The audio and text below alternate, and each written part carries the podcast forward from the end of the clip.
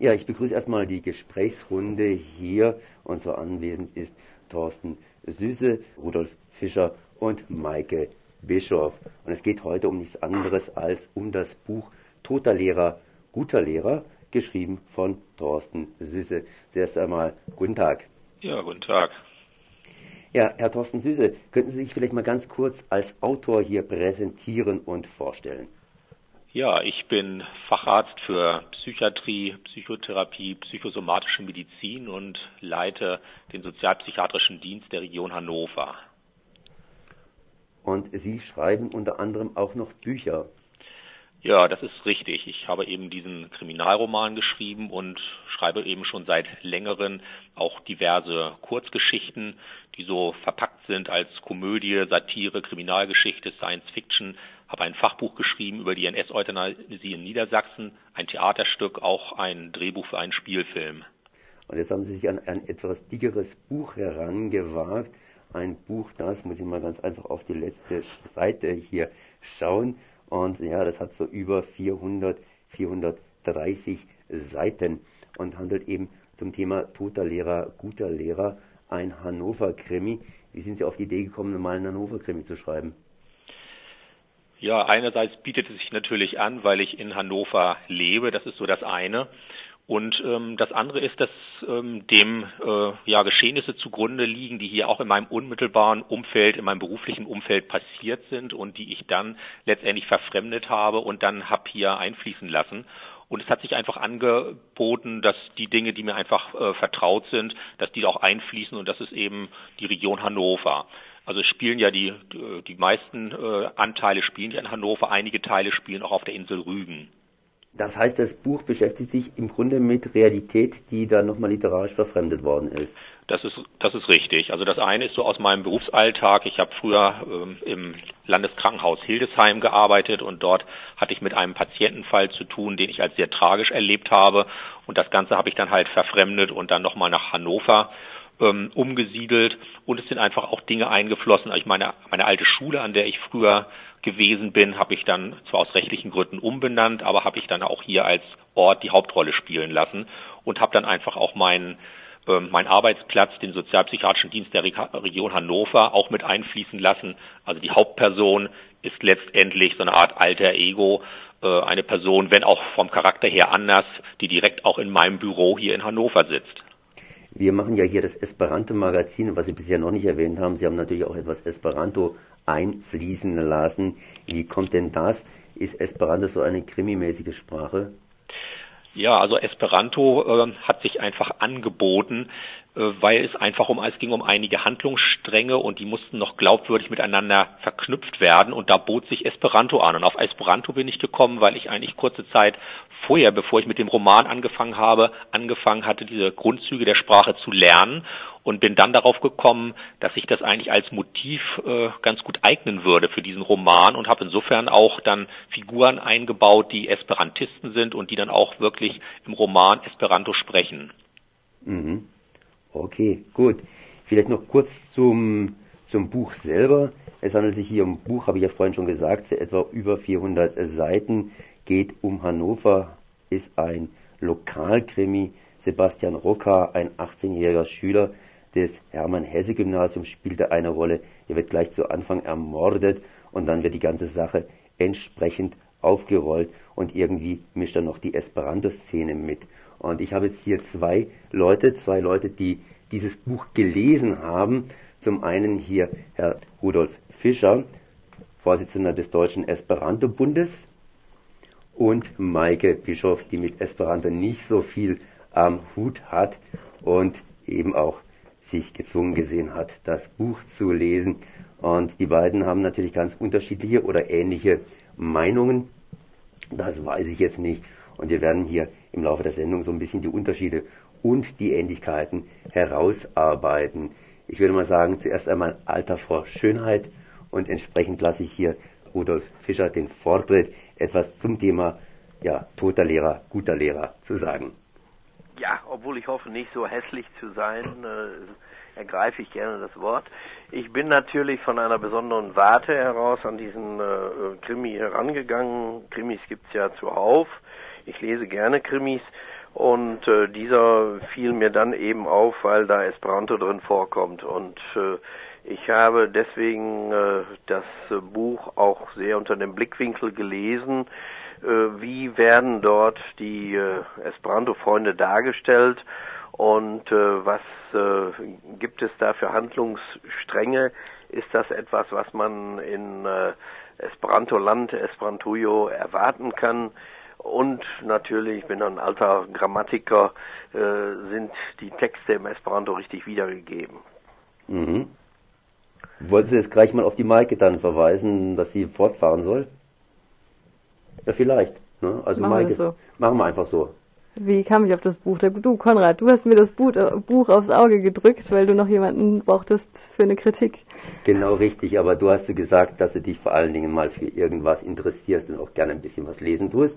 Ich bin ja auch, ich komme ja auch aus der Linguistik, also so ganz habe ich es ja auch, ein bisschen habe ich es auch mit Sprachen, ja. Und wie hast du das dann empfunden, dieses Buch, als du es gelesen hast? Also ich fand es schon spannend als Krimi ähm, und die Charaktere auch durchaus glaubwürdig. Also das liegt wahrscheinlich auch daran, dass der Autor, also sie, Thorsten Süße, ja aus dem Bereich kommen und wie Sie es gerade beschrieben haben, auch ähm, diese Fälle erlebt haben, mehr oder weniger direkt. Aber ähm, es gibt auch sehr viel Negatives. Soll ich damit jetzt weitermachen? Ja, vielleicht mach einfach mal mit weiter und versuch das gut zu mischen. Genau, ich dachte, ich starte einfach mal mit diesem Sandwich. Also wie gesagt, ich fand es sehr positiv, äh, dass er spannend war. Aber einmal passt mir der Sprachstil einfach nicht. Also ich finde das sehr steril. Es ist jetzt keine ansprechende Sprache. Es wirkt eher wie so ein Gutachten-Stil. Und ähm, außerdem finde ich es klischeebeladen ohne Ende, muss ich jetzt mal ganz undiplomatisch sagen. Also es ist ähm, einfach voll mit Klischees, auch äh, rassistischer Art, finde ich sehr heftig. Kannst du davon ein Beispiel? Äh, Ja, zum Beispiel beschreiben? gibt's ähm, auf Seite 111, glaube ich, den Abschnitt, wo steht, ähm, ja, gibt es denn Probleme mit den Schülern, die so Migrationshintergrund haben oder sowas? Und das fand ich einfach, da sind bei mir alle Alarmglocken losgegangen. Wenn da Leute als südländisch bezeichnet werden, zum Beispiel auch, das ist ähm, Racial Profiling für mich. Also das, das kenne ich ähm, aus der, glaube ich, benutzt die Polizei auch. Also ich weiß nicht, ob Thorsten Süß auch mit der Polizei, ob sie da auch ähm, mit denen in, direkt arbeiten in ihrer Arbeit, aber ich habe das ähm, mal in einer Kunstinstallation gesehen und ich nehme an, dass das auch an die Realität auch angelehnt ist, dass die in der Polizei Menschen als südländischer Typ bezeichnet werden und damit dann nach ihnen gefahndet wird. Also ich finde das hochproblematisch einfach. Ja, einfach zum nächsten Punkt vielleicht hüpfen. Ja? Ja, also ich habe hier einfach die Seite äh, 111 war das. Ist es die Seite 111 mit den 111, da war zumindest in der fünften und der sechsten Klasse benehmen sich einige ausländische Hm. Kinder noch wie kleine Machos. Denen rutscht dann schon mal schnell die Hand aus, aber das verliert sich dann. Da lautete neu, wer freiwillig, äh, bereitwillig, pardon, bereitwillig. Ich weiß nicht, ob das jetzt diese Stelle gewesen ist oder eine andere Stelle hier. Genau, auf der. Seite, also 110 geht's ja los. Ja. Gibt es eigentlich besonders Schwierigkeiten angesichts des hohen Anteils von Schülern mit Migrationshintergrund, möchte ich wissen. Und dann eben die Antwort mit den Machos. Also ich finde das ein absolutes Klischee. Nächster Punkt. Nächster Punkt. Ich muss mal in meinen Notizen blättern. Ich kann natürlich jetzt auch einfach mal hier auf Rudolf Fischer verweisen. Vielleicht möchte Rudolf Fischer das gleich ein bisschen ergänzen oder abschwächen oder es aus einem anderen Blickwinkel heraus betrachten. Ja, also ich habe da nichts Rassistisches äh, bemerkt, denn äh, ich, ich bin viel äh, mit Lehrern zusammen und äh, da kommt so ein Text schon mal vor, dass man Leute irgendwo geografisch verordnet, äh, verortet. Das ist noch kein Rassismus für mich. Äh, es besteht ja kein Generalverdacht dann in irgendeiner Richtung. Also wie gesagt, ich sehe das anders.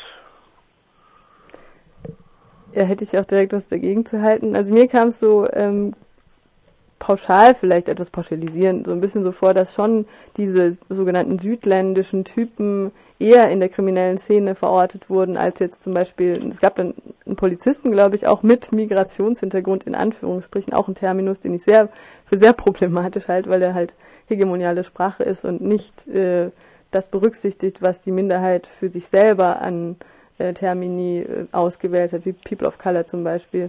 Also es ist eher so der Trend dahingehend, dass eben Südländer in Anführungsstrichen oder Nicht-Weiße eher im kriminellen Milieu verortet werden, als eben auf der rechtschaffenden Seite, das heißt bei der Polizei oder bei Ärzten oder sonst wie. Und dann, wo ich mir nicht ganz sicher war, das habe ich mir notiert, aber kann ich auch, mich auch irren, ist es tendenziell so, dass Frauen beim Vor- und Männer aber beim Nachnamen genannt werden? Hat, kam, mir, kam mir so ein bisschen so vor beim Lesen. Nee, das ist nicht der Fall. Okay, dann habe ich mich da geirrt. Ja, ich meine, da hat ein anderer auch noch aufmerksam offensichtlich gelesen, und zwar Rudolf Fischer. Und äh, ja, ich möchte ihm einfach Gelegenheit geben, auch was ergänzend oder beziehungsweise Persönliches dazu zu sagen. Ja, insgesamt die Geschichte finde ich äh, durchaus äh, spannend insgesamt. Bloß am Anfang habe ich doch Schwierigkeiten gehabt. Äh, da kamen mir zu viele Straßennamen vor und so weiter. Das Ganze kam recht behäbig in die Gänge. Und äh, ich muss gestehen, dass ich so bei Seite ungefähr 30 mir überlegt habe, sollst du einfach noch weiterlesen oder lieber das Buch zurückgeben. Aber danach wurde es ja doch äh, wesentlich spannender mit den verschiedenen Rückblenden, mit den äh, verschiedenen Sichtweisen der einzelnen Beteiligten. Das war eigentlich sehr geschickt gemacht. Das brachte Spannung rein und äh, dass es zum Schluss noch ein, zwei Überraschungen gab, obwohl man äh, ja Täter und Motive äh, relativ äh, früh erraten konnte. Äh, das fand ich eigentlich alles positiv. Was ich äh, gesagt habe, auch in meiner Rezension in Esperanto Aktuell in dieser Zeitschrift geschrieben habe, das war der dieses dramatische Präsens, was das Buch durchzieht, äh, also immer wenn ich mal wieder reinschaue und bestimmte Teile nachlese, dann springt mir das immer wieder entgegen. Das ist das, was mich am meisten abgeschreckt hat. Äh, das erzeugt in mir so eine Dauerspannung, als wenn ich mich mit einem unterhalte, der dauernd sagt, äh, Achtung, und ich denke, jetzt kommt was ganz Besonderes, aber dann geht es ganz normal weiter. Und ich sag, hatte auch in meiner Rezension geschrieben, schade bei den Teilen, wo das dramatische Präsens dann angebracht war, äh, da verliert es dann äh, eben seine Wirkung. Also das war der Punkt, der mir äh, am negativsten aufgefallen ist. Vielleicht kann der Autor ja nochmal begründen, warum er das gerade so gemacht hat. Okay, dann weise ich hier weiter einfach an Thorsten Süße.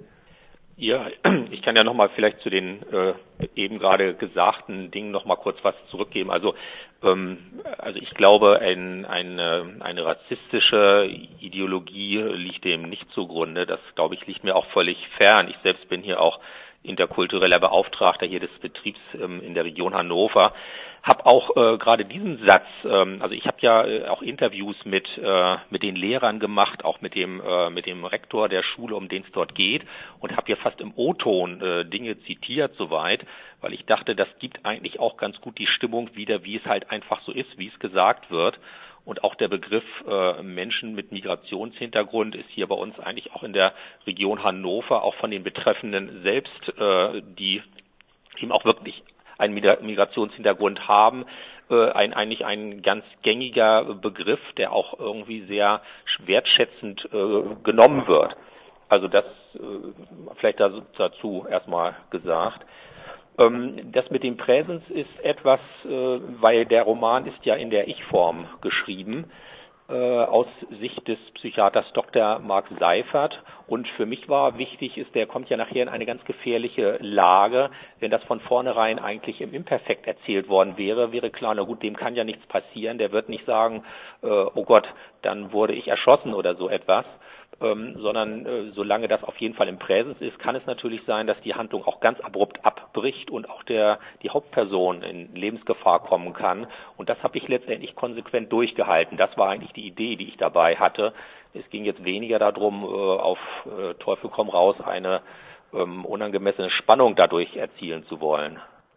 Nein, mir ist, mir ist, klar, dass Sie das nicht beabsichtigt haben. Äh, Äh, nur es hat eben den Effekt, ich sage ja eben meinen Eindruck als Leser dazu. Mhm. Äh, Sie haben ohnehin äh, eben Sprünge drin, es ist nicht alles in der Ich-Form, es ist aus der Sicht von verschiedenen das Personen geschrieben mhm. und man hätte sich durchaus vorstellen können, deshalb, dass eben auch ein Sprung drin gewesen wäre, wo man aus der Vergangenheitsform äh, dann auf mal in die Gegenwartsform umschwenkt oder umgekehrt, sodass dieses Problem äh, dass man äh, zittert, ob jetzt der ursprüngliche Erzähler, ob der auch noch umgebracht wird. Also das hätte man hinkriegen können, meines Erachtens. Ne?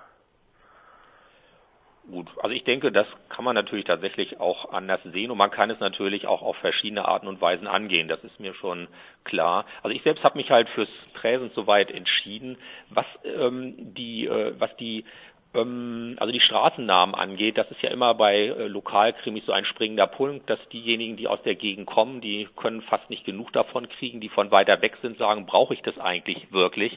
Ich selbst habe tatsächlich auch jetzt so die Erfahrung gemacht, dass äh, Leser wirklich dann sogar äh, auf Google Maps geguckt haben, wo stimmt denn das alles, haut das hin? Die äh, sehr angetan davon waren, dass es teilweise sehr präzise war. Trotzdem habe ich für mich versucht, es auch nicht zu überfrachten, obwohl das sicherlich vom Empfinden her immer ganz unterschiedlich ist und es auch zumindest so zu schreiben, dass auch jemand, der aus München möglicherweise das Buch in die Hand nimmt, auch noch was damit anfangen kann. Aber das ist mir schon klar, das ist immer Geschmackssache bei den Lokalkrimis. Das lese ich auch häufig bei Kritiken über andere Bücher. Dem einen ist es zu viel, dem anderen zu wenig. Aber gut, das ist etwas, ähm, damit äh, muss man leben als Autor. Ja, man muss vor allen Dingen natürlich mit berücksichtigen, dass wir es hier mit einem Lokalkrimi zu tun haben, der selbstverständlich eine besondere Gattung ist. Das heißt also nicht jetzt unbedingt für jeden gedacht, aber durchaus auch für eine breite Menge.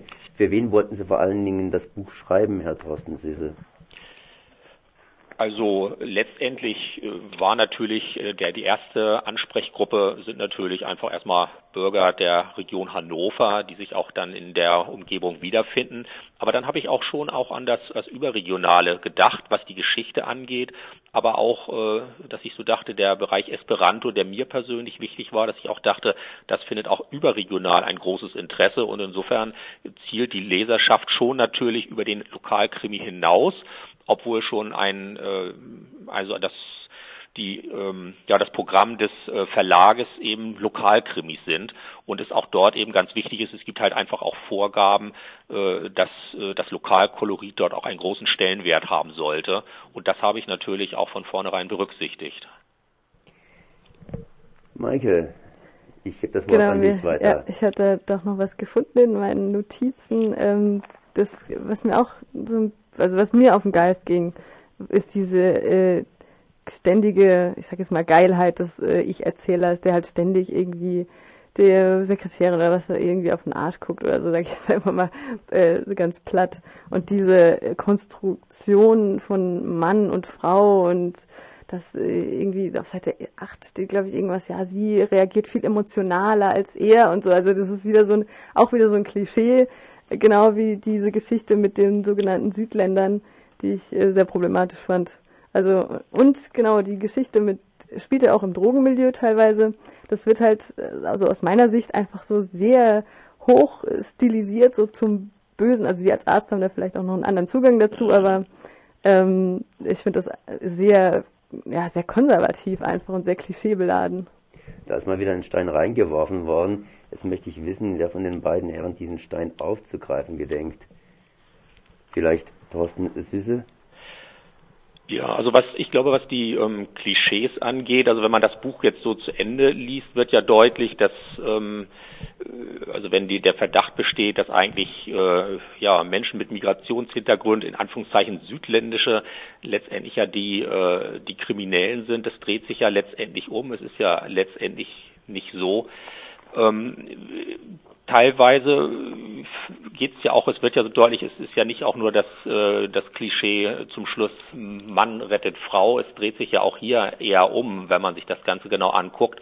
Natürlich wird manchmal auch mit Klischees äh, gespielt, obwohl ich finde, dass der, äh, der, der Psychiater ja eigentlich, also auch in der Beschreibung äh, seiner Sekretärin ja aus meiner Sicht jetzt weniger einen, einen sexistischen Blick hat, sondern ja eigentlich eher so, äh, na sag ich mal, mit so einer Art trockenem Humor auch irgendwie das ähm, ganz liebevoll beschreibt, ohne das jetzt äh, irgendwie auch zu äh, negativ zu werten.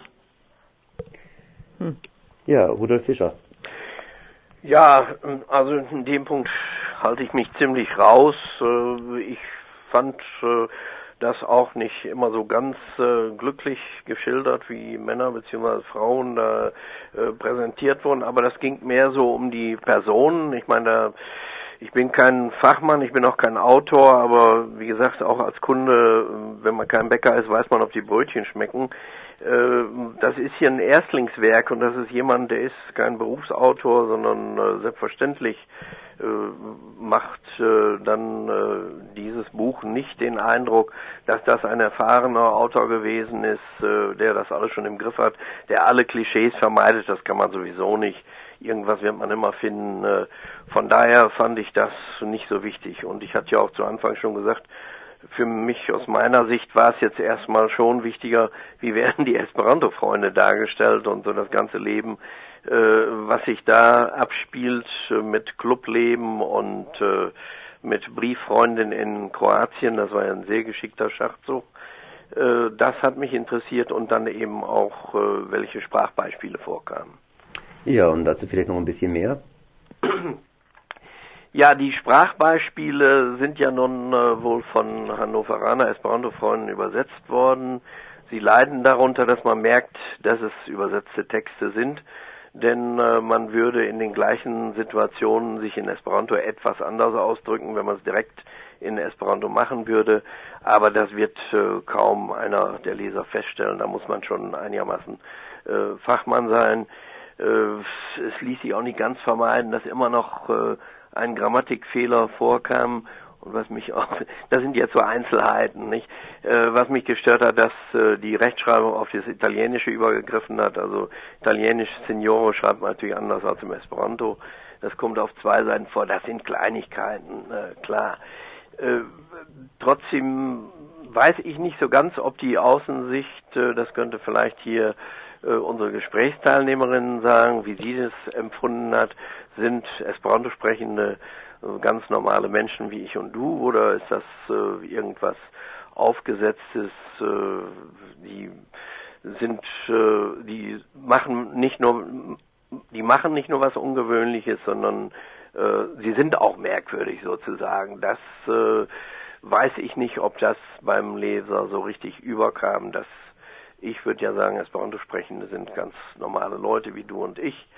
Aber dass eine Frau da mehrere Männer in den Club äh, lockt durch ihre Attraktivität und dass die daraufhin perfekt Esperanto lernen, ich glaube, äh, das kann zwar ein Geheimtipp sein, aber ich habe das noch nicht erlebt.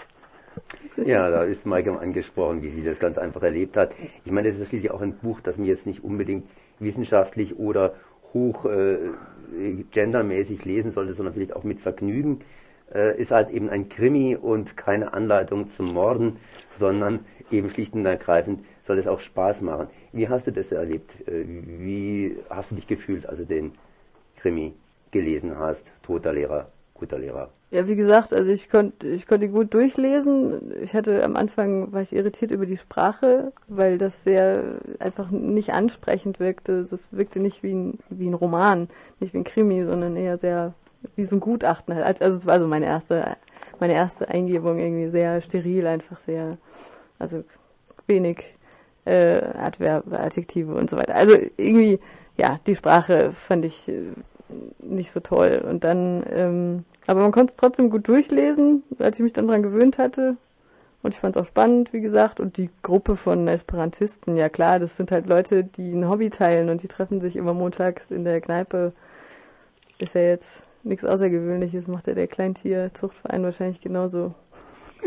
Sorry.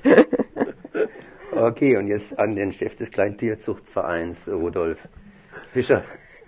Ja, genau. Ich lache. Ja, ja, es ist, es ist schon ein kleiner Unterschied, äh, ob man äh, äh, Esperanto lernt und das anwendet oder ob man Kleintiere züchtet, was äh, beides natürlich äh, völlig äh, in Ordnung ist, aber doch auf sich kulturell doch auf etwas anderen Ebenen abspielt. Nun ist das vielleicht ja auch gar nicht so wichtig. Für den Leser ist wichtig, dass es eben eine spannende äh, Geschichte ist, die verwickelt ist, die Überraschungen enthält. Und da hatte ich auch geschrieben, das ist der Fall. Ich hatte in meiner Rezension, ich weiß nicht, ob die Hörerin das auch gelesen hat, kam tatsächlich auch der Gutachtenstil vor, den ich bemängelt habe. Äh, das habe ich auch bemerkt. Äh, ich habe sehr lange äh, auch in einem Klinikum gearbeitet. Ich kenne also äh, Gutachten und ich kenne genau diesen Stil und äh, das fand ich äh, schon in der Richtung etwas angehaucht. Ich hatte gesagt, so als wenn es bei XY gewesen wäre oder eben ein medizinisches Gutachten. Aber wie gesagt, da aufgrund dieser einzelnen Dinge sollte man nicht das ganze Buch beurteilen, sondern äh, das, was ein Krimi ausmacht, nämlich spannende, verwickelte Geschichte, wo man mitraten darf und das äh, bringt das Buch ganz einwandfrei. Ja, das ist in etwa ein Schlusswort, glaube ich. Mhm. Herr Thorsten Süße, wollten Sie noch was zu sagen? Ich glaube, was mich freut, ist auch zu hören, dass äh, das Buch Spaß gemacht hat, dass Spannung aufkommt. Und ich glaube, das äh, war auch äh, mein Hauptanliegen, dass eben eine Geschichte erzählt wird und äh, es mir auch so darum ging, äh, glaube ich mal, diese verschiedenen Sichtweisen zu vermitteln, also auch nochmal deutlich zu machen, was äh, sind eigentlich die Beweggründe, die Gedankengänge, äh, des Opfers oder jeweiligen Opfer oder auch des Täters äh, gewesen. Und ich denke, dass das durchaus nachvollziehbar ist, äh, wie es dazu kommen kann, dass äh, jemand äh, doch zu einem Serienmörder wird. Das war Thorsten Süßes Buch hier, Toter Lehrer, guter Lehrer, erschienen im letzten Jahr und zwar im Niemeyer Buchverlag. Und das Ganze hier kann man erwerben so um die 9 Euro. 9, 10 Euro herum, ganz einfach, 10 Euro, 9,99 Euro. Dann danke ich mal hier Thorsten Süße, Rudolf Fischer und Maike für das Beisammensein. Ja, Merci. Ja, Danke.